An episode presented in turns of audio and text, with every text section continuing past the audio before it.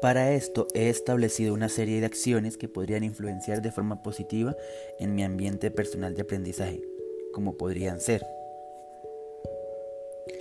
el organizar todas mis herramientas web 2.0 creando un escritorio virtual.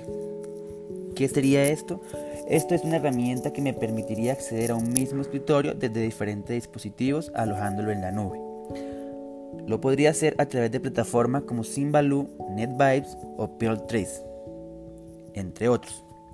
También podría investigar otras posibles herramientas educativas y podría incorporarlas a mi escritorio virtual, de forma que también pudiera acceder a estas de forma remota. Podría reabrir mi cuenta de Twitter y darle un toque más profesional a mi perfil. Podría actualizar mi portafolio profesional y vincularlo con otras redes sociales profesionales como lo son Twitter o son LinkedIn crear y mantener actualizadas web educativas que me permitan enseñar y a su vez aprender el uso de nuevas tecnologías. Y podría por último establecer mi objetivo principal como es el querer ser un profesor que aprende y enseña de forma más dinámica con el uso de herramientas TIC.